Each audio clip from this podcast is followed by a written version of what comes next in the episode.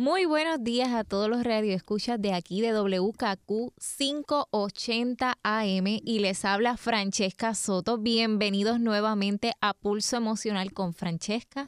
Me alegra saber que se están levantando todos los domingos, así que eso quiere decir que el programa está llegando y el mensaje es importante para cada uno de ustedes. En el día de hoy vamos a tomar varios puntos en darle énfasis a la violencia doméstica, pero cómo se trabaja con los agresores.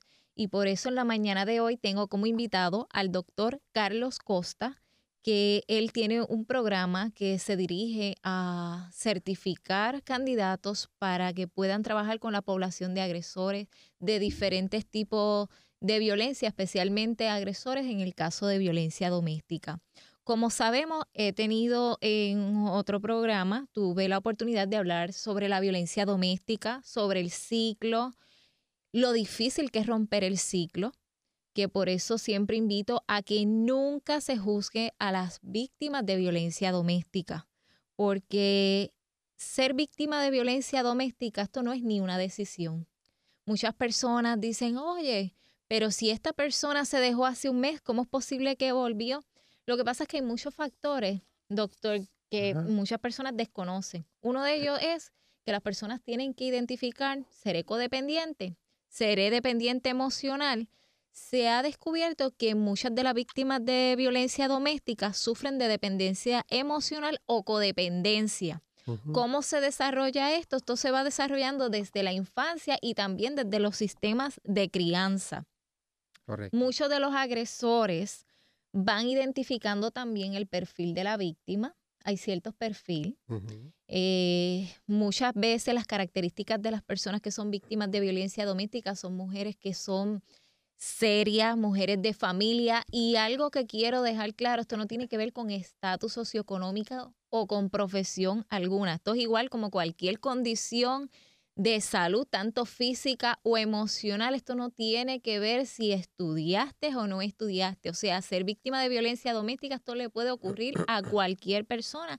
Eh, y de igual forma, un agresor, esto tampoco tiene que ver con el estatus socioeconómico. Clara, clara, claro está que hay ciertas tendencias en cuestión de nivel de educación y en cuestión de población y sistema de crianza. Eso sí influye, pero eso no quiere decir que una persona que ha tenido las herramientas y una buena educación no sea agresor, porque hay diferentes variables que hay que tomar en cuenta. Una de ellas es cómo está ese cerebro, ese cerebro humano, que esa es la computadora y el motor que mueve todo y no necesariamente siempre influye lo que es nuestro sistema de crianza. El sistema de crianza es una variable, pero hay múltiples y múltiples factores que lo vamos a tomar. Ya mismo vamos a tocar todos estos puntitos. Para los que están sintonizando y no me conocen, soy la, socióloga Francesca Soto y como siempre digo, pueden encontrar más información a través de la plataforma de Facebook como Francesca Soto Oficial y Francesca con C, no con K, porque yo digo que mi nombre siempre lo tengo que estar recalcando porque se escribe Carlos, de tantas maneras. Hay personas que lo escriben hasta sin H, si es la versión italiana, y escriben Francesca y es Francesca, el mío es con H. Sí. pues ahí consiguen información o también a través de www.francescasoto.com. Y para que no se me olvide, este sábado 17 tengo un taller que es Vampiros Emocionales en la Relación. Es a la una de la tarde en Cinema Bar en el Viejo San Juan. Este es próximo sábado 17 a la una de la tarde. En mi página de Facebook, en Francesca Soto Oficial, están los detalles o también pueden entrar en la plataforma de Eventbrite y ahí hay información sobre ese evento. Doctor Carlos Costa, bienvenido. gracias, Francesca, y saludos a la audiencia nuevamente. Placer estar con ustedes. Carlos, cuéntanos un poquito sobre cómo surgió esta idea de, trabajar con la población de agresores, que muchas personas como que no los quieren tocar, pues muchas personas juzgan y yo digo, a veces hay que ir a la raíz de los problemas, porque la raíz del problema no es ser víctima de violencia doméstica, es la persona que llevó a cabo esta acción. Y yo quisiera para esas personas también que juzgan muchas veces a los agresores y y que simplemente piensan igual que la mayoría de la masa, ah, si él agredió a una mujer, si le dio de esta manera, lo primero que las personas, la primera solución que piensan es, en cuestión de las leyes, tiene que ir a la cárcel, pero sabemos que el sistema de nuestra cárcel no, no digo que no sean rehabilitables, lo que pasa es que hay muchas personas y no todo el mundo está con los, el mismo caso. O sea, nuestra cárcel es, yo digo, está como nuestro sistema de educación que se va muy general a veces de tener las clases de matemática, inglés, historia, las mismas para todo el mundo, pero entonces muchas personas se olvidan, mira, en la cárcel hay personas que están ahí hasta porque no pasan manutención, hasta porque no cumplieron un caso de pago, ya sea de vivienda, están en la cárcel y le, dan unos dos años. Entonces, ¿qué pasa? Que tú tienes que tener profesionales adiestrados para tantas y tantas y tantas tantos casos y muchos de ellos van a veces de forma voluntaria. Tú sabes, van de forma voluntaria o sí son contratados, pero muchos lo hacen porque les apasiona, porque quieren llevar este taller, porque quieren este compromiso, pero no siempre se, tú sabes, no, no siempre están los mismos intereses. Claro. Entonces, pues me gustaría saber cómo ustedes trabajan en este proceso de rehabilitación y cómo estas personas que tienen tendencia a ser agresores, cómo puedo yo admitir, tengo una conducta y un perfil de agresor, quiero mejorar, que no es fácil. Esto es igual como reconocer cualquier vicio, no es nada fácil. No, no es fácil. Este, fíjate, es bien interesante porque cuando vino la ley de prevención de violencia doméstica en Puerto Rico en 1989, eh, se creó lo que se llama unas alternativas de desvío, que no es otra cosa que las personas que iban a ser encausadas criminalmente como un delito de agresión, y hay cinco o seis eh, específicamente artículos dentro de la ley de qué es lo que se identifica como, como una persona agresora,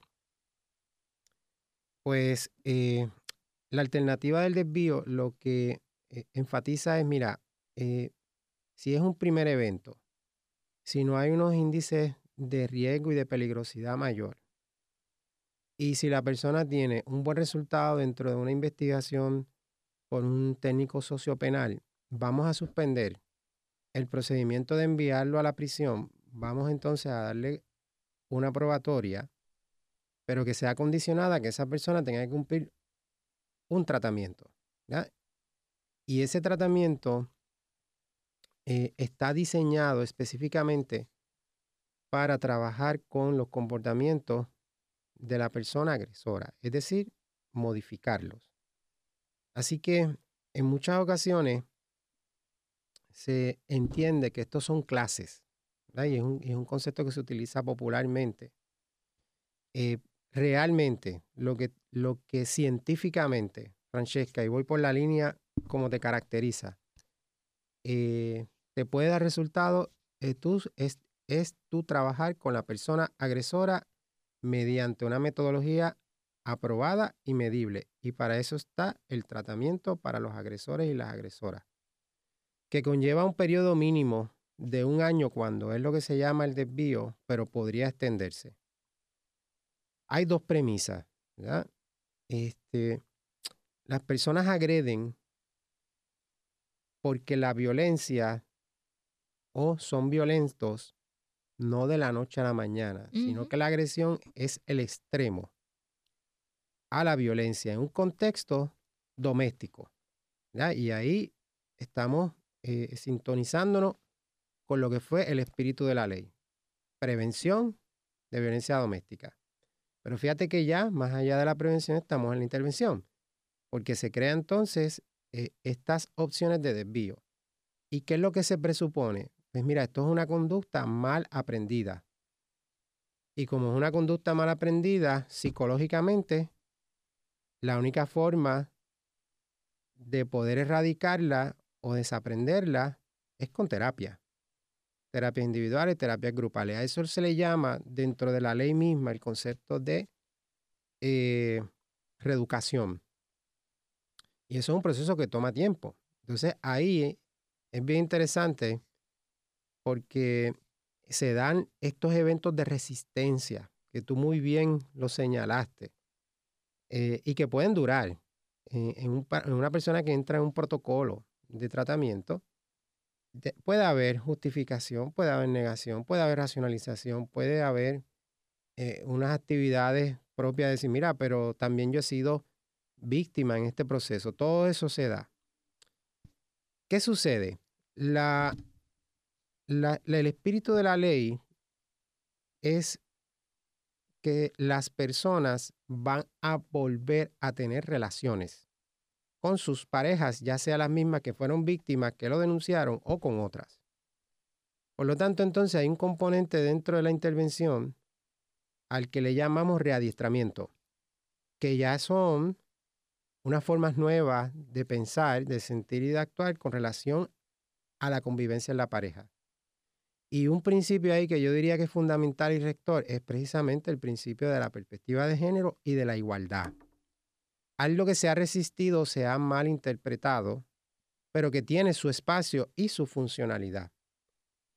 Así que lo, que lo que estás haciendo, y que te felicito nuevamente, es prevención. Gracias. Esto que estamos haciendo, esto que estamos haciendo con la audiencia es prevención. Y yo eh, diría que las personas hoy día no tienen por qué esperar a un evento cuando haya una intervención policíaca o acudir a un tribunal para identificar actos o indicadores de violencia de género y buscar la ayuda.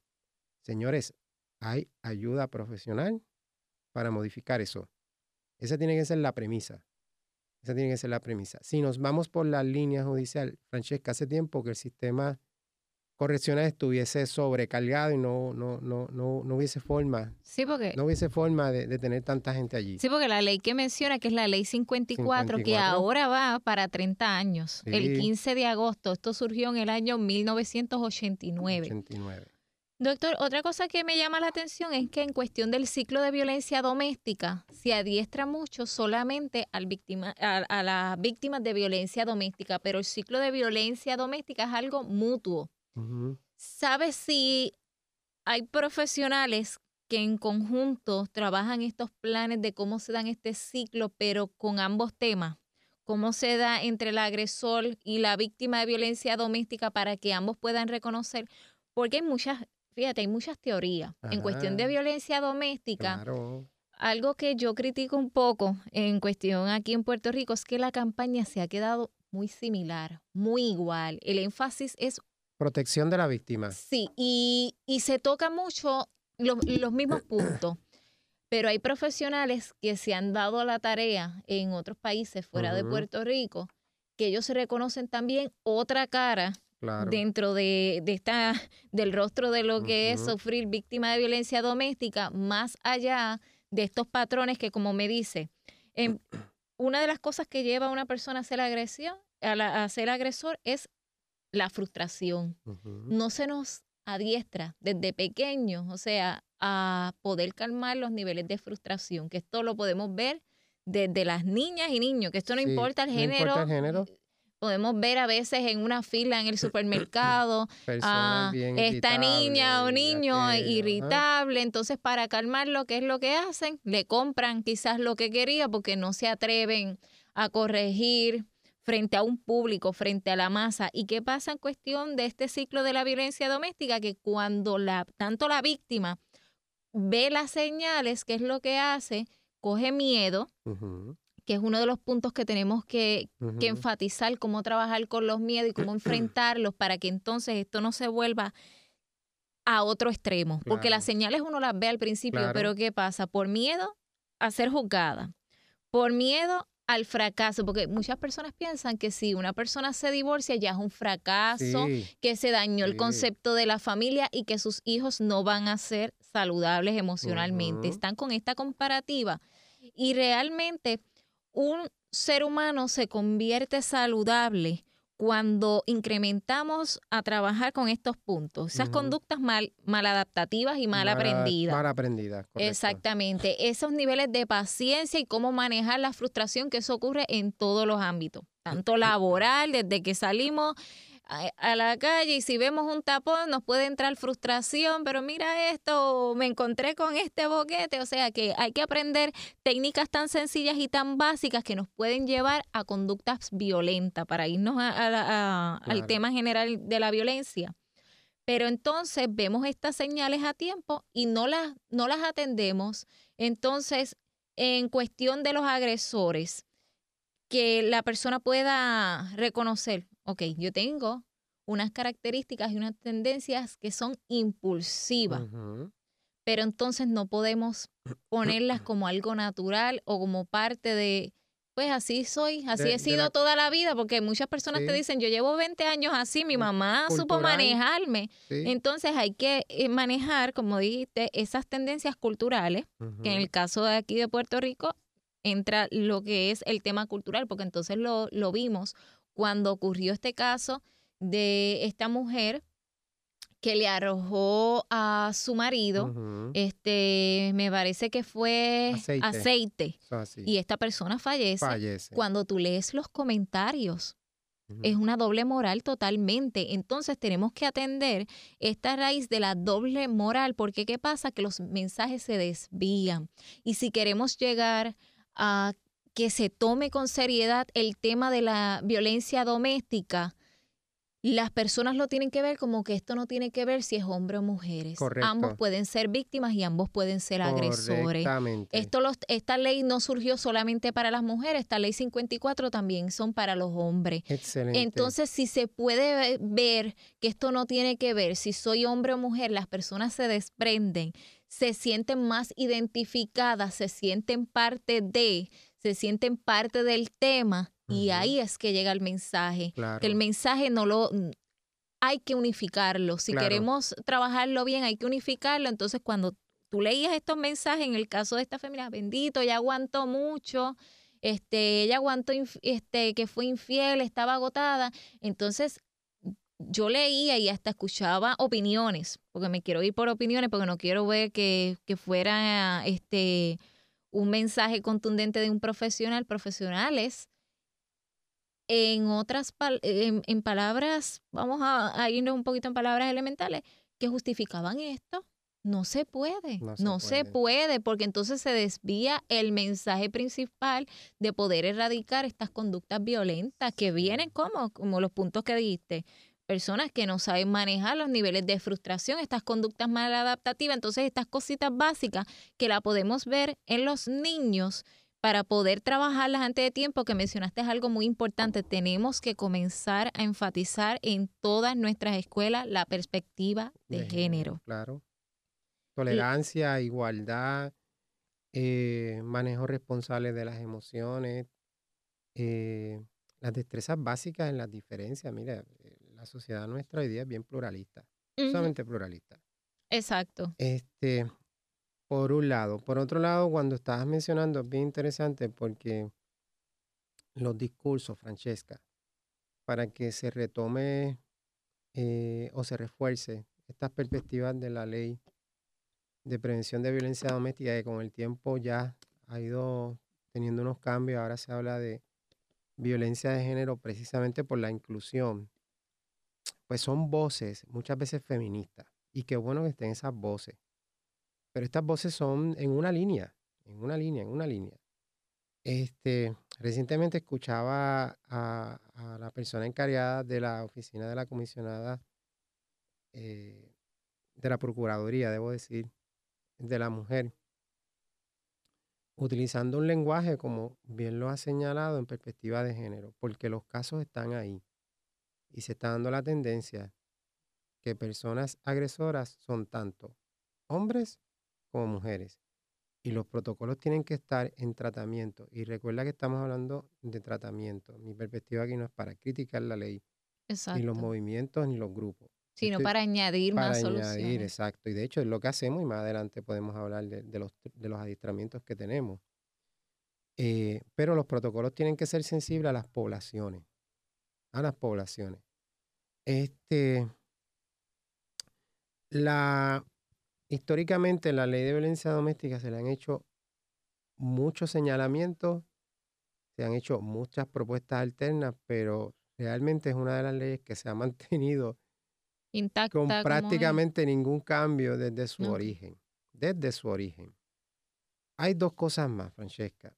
Este, eh, el, campo de violencia doméstica, a pesar de que hay una, una prevalencia ya muy alta y sostenida, estamos hablando fácil, fácil, al año deben de ser entre 10.000, 12.000 casos reportados.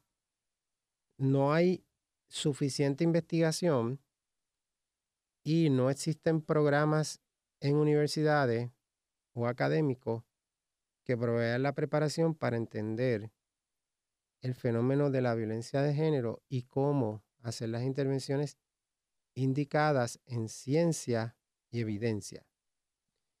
Y todo se ha ido por la parte de la protección a la víctima.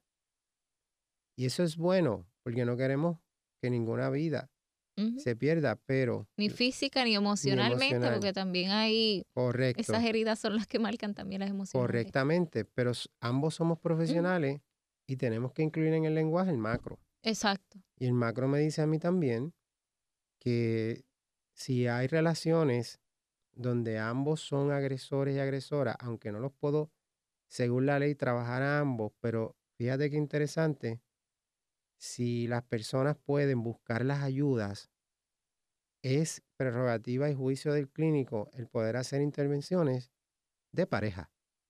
Y eso es bueno. Por eso es que nosotros tenemos estos adiestramientos siempre abiertos a la audiencia, a las comunidades, a los profesionales, a las iglesias, que nos han dado muy buena acogida y nos ha sorprendido, Francesca, la gran cantidad de profesionales en el área de salud mental que vienen directamente de las comunidades de fe con, con, una, con, una, con unos compromisos enormes.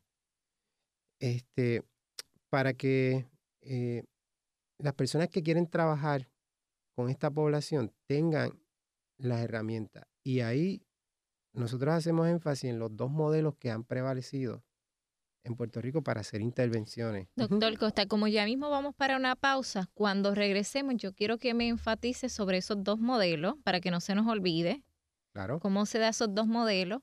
Y qué bueno que mencionaste lo, el tema del feminismo. Yo me considero feminista. Claro. Lo que pasa es que hay también un desvío y un mal concepto sobre lo que es el feminismo. Y el feminismo no es otra cosa que buscar igualdad, de condiciones y igualdad es respetarnos ambos, tanto hombres y mujeres. Claro. Ese es el fin del feminismo. Claro que, que, no, que no se pierda eso. Claro, totalmente. Sí, porque a veces se, se pierde y muchas personas piensan ah, que, el, que el feminismo es que ellas están siempre centradas en ella. Pues mira, hay personas que no saben muy bien llevar a cabo este concepto de lo que es ser feminista. Y el feminismo sí que es importante recalcar que el feminismo no es otra cosa que tener igualdad y promover la igualdad y sobre todo el respeto.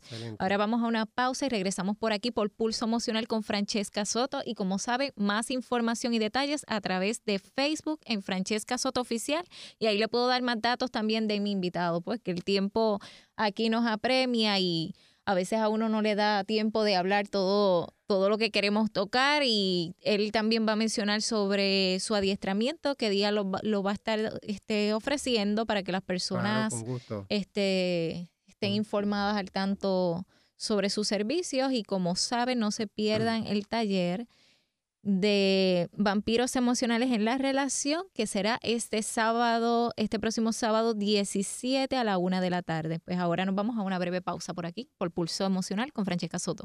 Buenos días a todos los radioescuchas de Pulso Emocional con Francesca Soto. Para los que se están despertando a esta hora, saben que pueden conseguir más información y detalles de mi servicio a través de Facebook como Francesca Soto Oficial. Y siempre menciono que Francesca con C, no con K, para que me puedan conseguir con más facilidad o a través de www.francescasoto.com. Ahí los envía los diferentes enlaces. También tengo página en Instagram como Francesca M. Soto. Lleva una Mcita en el medio para que entonces este, consigan el que es mío. Y lo, y lo tengo público ya en mi página de Instagram para que sepan que esa soy yo. El tema de hoy estamos enfatizando cómo es este proceso de la violencia doméstica, pero cómo se trabaja con la población de agresores, cómo es que se rehabilita a los agresores. Y como invitado tengo al doctor Costa que nos está tocando este tema y nos va a hablar ahora cómo sobre dos modelos que ellos están enfatizando, porque como le comentaba a él mientras estábamos en la pausa, que muchas personas están viendo hoy día el tema de la violencia doméstica de una forma radical en cuestión el, las personas que están en el movimiento feminista. Y otra cosa que lo están viendo como si esto fuera un tema solamente político. Y esto es un tema de seguridad pública, o sea, un tema social. Esto es un tema que nos corresponde a todos, a los religiosos, a las personas que se están educando, a las personas que tienen equipos, o sea, en los deportes, en los, e, en los deportes también se da mucho esta situación y a veces, doctor Costa, no se lleva a cabo este tipo de estadísticas. ¿Sabes qué pasa? Cuando llega un atleta que está, o sea, sufriendo algún, siendo víctima de, de diferentes tipos de, de, perfiles, inclusive hasta acoso, no se atreve llevar a cabo este tipo de querellas porque por miedo a no pertenecer a otro equipo que digan que es una problemática o un problemático y entonces estos casos se quedan muertos. Que también esto hay que enfatizarlo que en cuestión de ser víctima de cualquier tipo de violencia, esto no solamente es si estás en matrimonio, en convivencia, en pareja, esto se da en múltiples áreas y en múltiples sectores, tanto en deporte, en las escuelas en el lugar de trabajo, oh, o sea, en diferentes ámbitos. Y estas personas que tienen también mentalidad de que no son este monógamas, que son, que le gustan estar bajo cuatro relaciones a la vez. Muchos de ellos son también víctimas de violencia doméstica y estos casos también quedan en silencio, o sea, son víctimas de violencia de género y quedan estos casos en silencio y y esos otros datos que no se tienen en cuenta, entonces en cuestión de poder buscar ayuda para esta otro tipo de realidad de pareja que no son tradicionales y basadas en nuestras normas y culturas, pues no se toca esos temas. Muchas personas no saben, no saben cómo salir de ahí, entonces estamos viendo casos de este de más niveles de trastornos emocionales, miedo, personas llenas de miedo en cuestión de su seguridad. Doctor, ¿cómo es que se da estos dos modelos? ¿Cómo los están trabajando para que nos explique? Mira, bien, interesante porque de la mano con la afirmación que el problema de la violencia de género es un problema de salud pública, eh, de seguridad pública, debo decir, también desde la perspectiva de las organizaciones internacionales, se puede incluir que también es un problema de salud pública por la alta incidencia consistente de casos reportados y cómo también impacta los escenarios de intervención en, proveedores de salud. Y también es una eh, perspectiva de derechos humanos, que es como la organización. Amén, qué bueno que tocas ese punto. Y la Organización Mundial de la Salud y en Latinoamérica se ha levantado el hecho. Ahora, ¿cómo podemos trabajar nuevamente, insisto, en erradicar, en detener la conducta agresora? Bueno, lo, lo primero, que uno tiene que hacer como persona y como profesional es realmente eh, trabajar una visión de la vida, de dónde está ubicada la conceptualización de la violencia para esa persona. En otras palabras, en arroyo bichuela para tu público. Mira, si yo no creo que la violencia es un método para resolver problemas y conflictos entre los seres humanos, vamos en la dirección correcta. Eso es para empezar, porque eso, e, e, eso es lo que te va a ti exponer, como tú mencionabas, a respuestas violentas o no violentas en escenarios distintos, porque situaciones conflictivas y situaciones de riesgo y situaciones de agresión y de amenaza las vamos a tener siempre. Pero ese, ese es el primer punto, ¿verdad? Así que el segundo punto, ¿cómo, ¿cómo yo trabajo entonces con personas que son agresoras? Mira, en Puerto Rico juntamente cuando surge la ley, te mencionaba lo, de las alternativas de desvío. Hay un modelo que se llama Emerge. Emerge. Este modelo fue bien utilizado en la jurisdicción de Massachusetts y tiene un enfoque bien psicoeducativo enfocado en reeducación y readiestramiento. Las primeras propuestas de servicio para la población de agresores y agresoras fue basada en el contenido y la metodología de Merge, que tiene como su enfoque metodológico principal el trabajo de grupo. Es decir, las terapias de grupo en procesos de qué? de, de, de cambio y de desaprender conductas maladaptativas que pueden venir acompañadas no solamente de violencia, Francesca, uso de alcohol, uso de drogas, condiciones de salud mental, etcétera, etcétera, etcétera. Por conductas adaptativas, por consiguiente, libres de qué? Libres de drogas, libres de alcohol y con los procesos adecuados de intervención y de ayuda en salud mental. Así que Emerge hace mucho énfasis en la parte de grupo y educación. De hecho, fue, fue el primer grupo en Estados Unidos que comenzó a adiestrar en las diferentes jurisdicciones y eh, en América Latina e internacional. Nosotros tuvimos, cuando comenzamos a trabajar con agresores en Bayamón en el 2007 a través de la clínica. Eso era lo que yo te quería preguntar, porque sé que la ley ya lleva 30 años. 30 años. O sea, ¿desde qué tiempo se está trabajando con los agresores que las personas desconocen? Porque entonces me estás hablando que en el 2007 fue que ustedes le dieron énfasis. ¿Esto ya surgió en el mismo tiempo que se trabajó con las víctimas o no? Desde, desde, que se creó la ley, se creó la... Se creó este plan para trabajar con los agresores. exacto, sí. las disposiciones de, del desvío. Entonces, nuevamente, eh, hace 30 años había muchísimo menos investigación, muchísimo menos preparación, pero el modelo que prevalecía era el de Merge. Okay. Y las personas que trajeron aquí las primeras propuestas de servicio, básicamente lo replicaron. ¿Y dónde fue que surgió ese en modelo? Massachusetts, en, la jurisdicción de Massachusetts. Ok. Ok. Posteriormente, eh, la jurisdicción de Minnesota, en Minnesota, se creó un modelo que se llama Duluth. Es, un, es, una palabra como escocesa, D-U-L-U-T-H. Este modelo, este modelo Duluth eh, es el modelo que más prevalece ahora en las jurisdicciones de tratamiento en Estados Unidos, aunque todavía hay grupos que, que, trabajan en MERGE. Nosotros lo tuvimos al grupo en MERGE en nuestra eh, clínica, en un adiestramiento que hubo por primera ocasión acá en Puerto Rico en el 2006, previo a nosotros comenzar entonces la propuesta de servicio en Bayamón, que después la, extendimos a Arecibo y posteriormente a Mayagüez.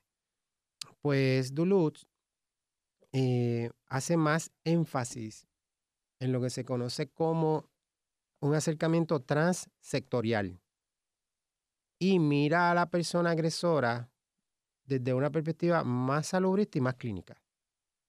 No rivaliza en ningún momento con los otros acercamientos, porque lo que ha estado haciendo precisamente es diciendo, mira, hay un acercamiento sociológico, hay uno salubrista, hay uno de derechos humanos, hay uno de perspectivas de grupo, yo te puedo decir, hay otros legales, hay otros que son biomédicos también. Hay diferentes cosas en las cuales uno puede ver el, perfil del agresor y la agresora. Y Emerge trabaja coordinado.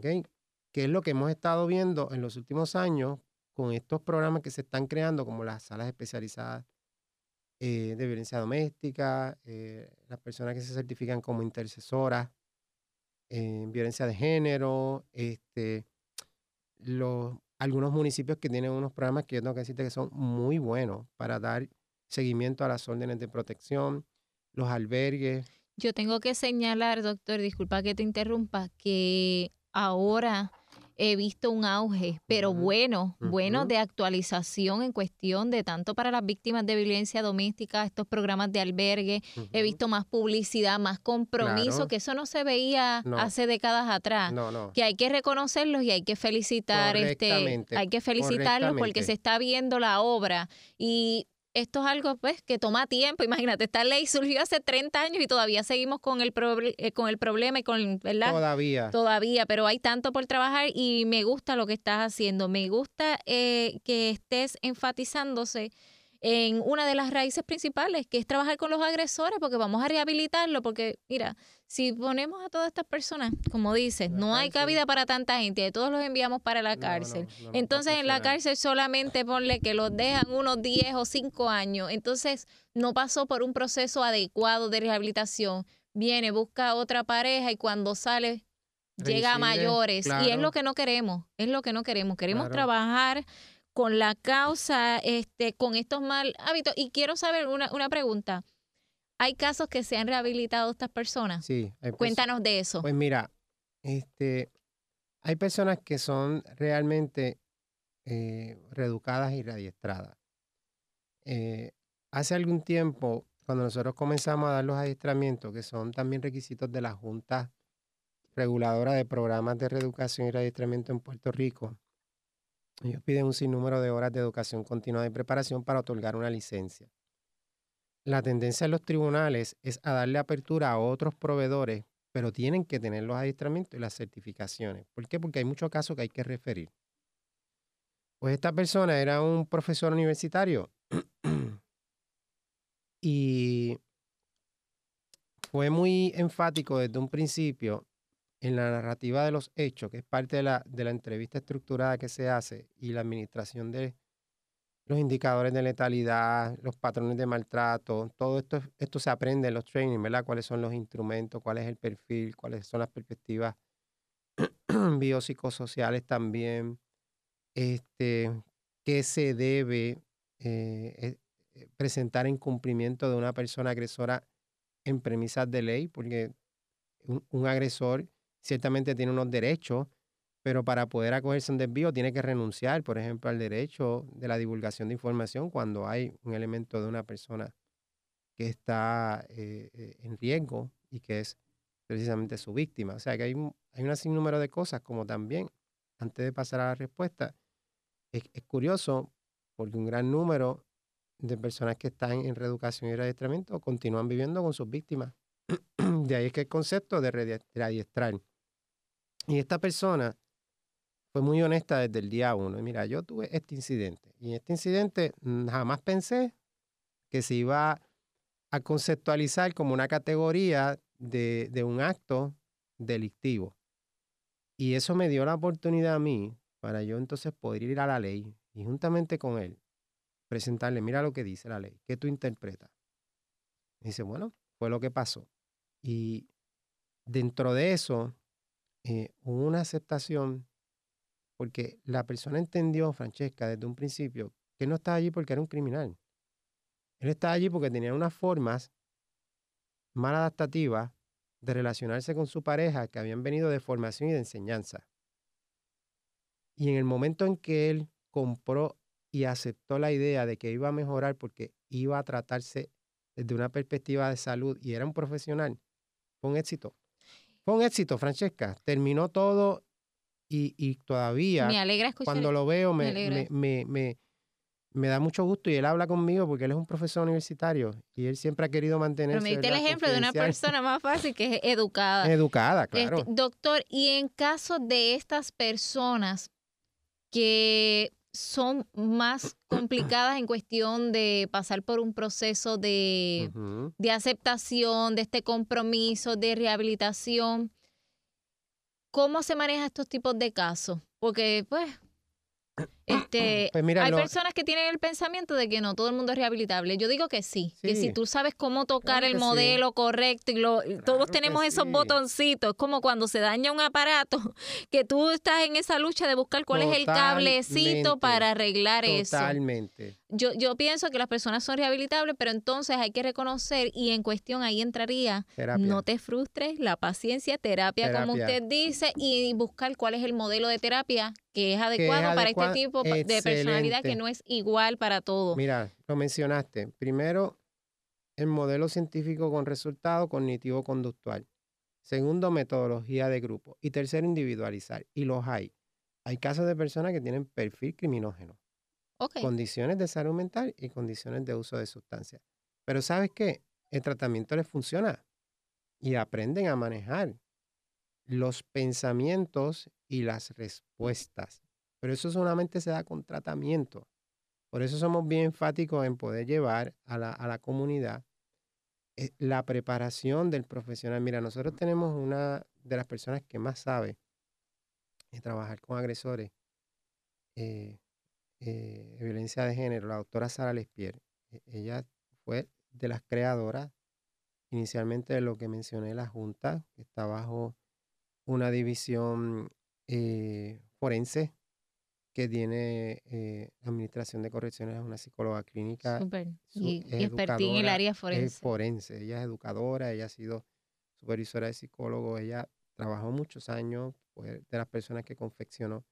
La Junta tiene una apertura exquisita para poder enseñar y compartir. Ella tiene todo un día de training. Ahí es que ella va con los aspectos del perfil, cuáles son los estadísticos, cuáles son las intervenciones indicadas, se hacen roleplay, se, se visualizan las intervenciones desde la perspectiva de género, hay un sinnúmero de cosas que enriquece. También hay una profesora que, que fue directora de la Academia Judicial y, y, es psicóloga también, es educadora en salud, que ya trae todos estos aspectos de la ley. O sea, la ley, hay mucha confusión con la ley también, Francesca. Y muchas ideas irracionales. Y mencionaste algo del temor. Sea, las leyes no están ahí para que la gente, ni, primero, ni mal use de ellas. Y segundo, que no las use. ¿eh? Entonces, el temor, la codependencia, el maltrato, todo este tipo de cosas se puede evitar. Y siempre enfatizo algo, algo básico, nunca compares nada, nunca compares ningún proceso, porque hay personas que se pueden rehabilitar en cinco, en un año, otros en seis meses, otros en diez años, pero siempre que acudamos a los profesionales correctos, sin perder esta perspectiva del cambio, porque un profesor, fíjate, y lo vuelvo a repetir, a los radioescuchas que me escucharon, yo me parece que hace dos domingos, domingos pasados, yo, yo comenté, hice el comentario de que uno de mis profesores me dijo, si usted piensa que alguien no se puede rehabilitar, estás en la profesión incorrecta porque el ser humano sí es rehabilitable. No podemos estar repitiendo como un papagayo, ah, no, que hay ciertos tipos y hay ciertas partes del cerebro que no de esto. Pues mira, si podemos, para eso es que existen los neurólogos, para identificar si hay unas fallas en esas áreas del cerebro y cómo se pueden identificar, para eso que existen los medicamentos. La química no es solamente, ah, ah, tú sabes, no, no tiene una razón ahí porque... Pues, Tú sabes, esos medicamentos vienen con una, causa y cuando son recetados es con un fin. Entonces, es como usted dice, muchos de este proceso de rehabilitación, pues tú necesitas no solamente un psicoterapeuta, no solamente quien medica, o sea, son tantos y tantos y múltiples factores, porque es, es un problema que no es pequeñito, no viene de unas raíces multifactorial, tiene varias raíces, pero si está el compromiso y si le damos el, todos estos elementos, todas estas bases y todas estas raíces, claro que las personas pueden ser rehabilitables. y, he tenido también experiencia, me acordaste cuando teníamos la clínica allá en, en Arecibo, ahora yo estoy más en consultoría, pero siempre que tuvimos adiestramiento, eh, clínica, formamos nuestra academia de adiestramiento y siempre se, se, se le da apertura al público yo tuve grupos de mujeres eh, en, proceso de reeducación y adiestramiento que lograron unos éxitos y se reintegraron muy bien socialmente. Hoy día son empresarias. Y es bien, bien interesante la dinámica. Fíjate, con los hombres, yo era uno de los terapistas, obviamente, pero dirigía la clínica. Era el menos que intervenía, vamos a decirlo así. Pero con los hombres me daba la oportunidad de ir de hombre a hombre. Vamos a hablar de esto de hombre a hombre. Es una perspectiva distinta a lo que pudiera ser una voz femenina. Exacto. No es que sea mejor uno que el otro, es que la recepción y el lenguaje es distinto. En el caso de las mujeres, la, perspectiva te diría que era más eh, capciosa realmente, si esto me tocó a mí, ¿por qué me tocó? Cuando realmente yo he visto más de esto en la pareja, pero me tocó a mí. Sin embargo, las respuestas eran de más cohesión en grupo y de más apoyo entre ellas. Bien interesante, ¿verdad? Esas experiencias que obviamente no es que sean la norma ni las escuelas, Francesca, pero mira, nosotros, Francesca, para aprovechar bien rapidito, para que ya el beneficio del público. Este es el tercer grupo que vamos a tener en esta ocasión en Trujillo Alto.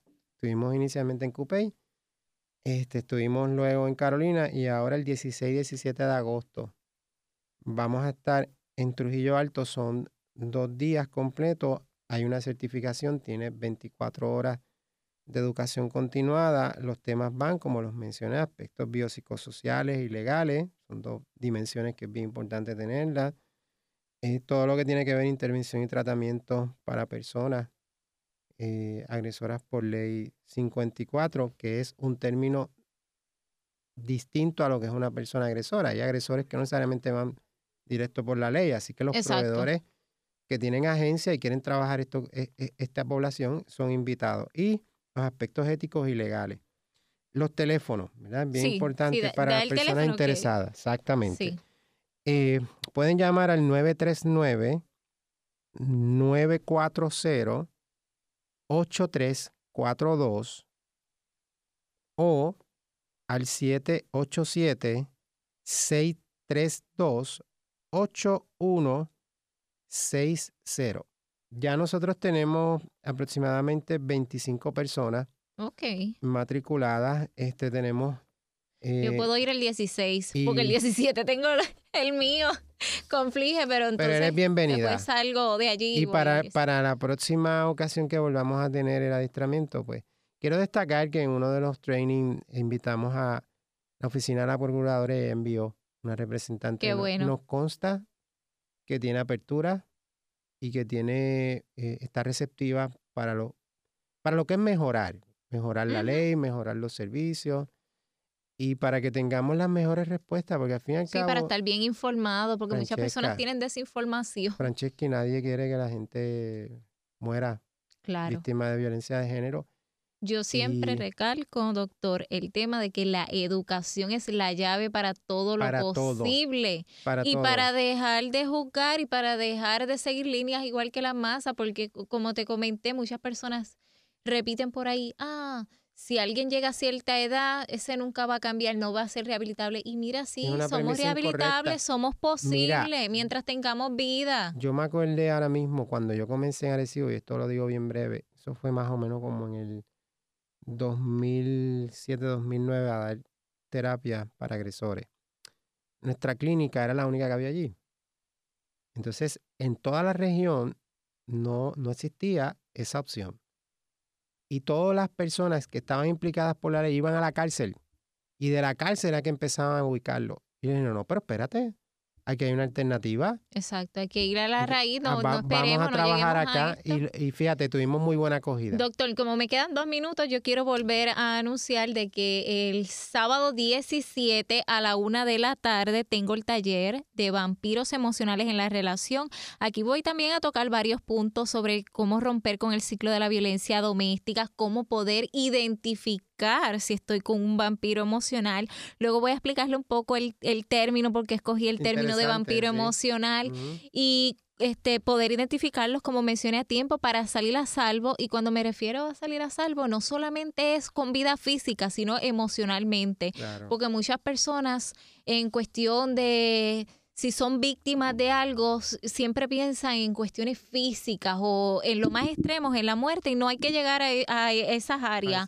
Uno tiene que poder identificar estos patrones antes de tiempo, ¿verdad? Para poder cuidar nuestras emociones, como es que se llama este programa de Pulso Emocional. Y como saben, más información a través de Facebook como Francesca Soto Oficial o a través de www.francescasoto.com o al 787-704-5529 y entren a mi página porque voy a estar regalando dos taquillas para ese taller de vampiros emocionales en la relación. Simplemente me tienes que dar like a mi página y decirme por qué te interesa estar en ese taller porque me interesa que personas eh, con necesidad real puedan asistir a este taller. Gracias a todos y lindo domingo.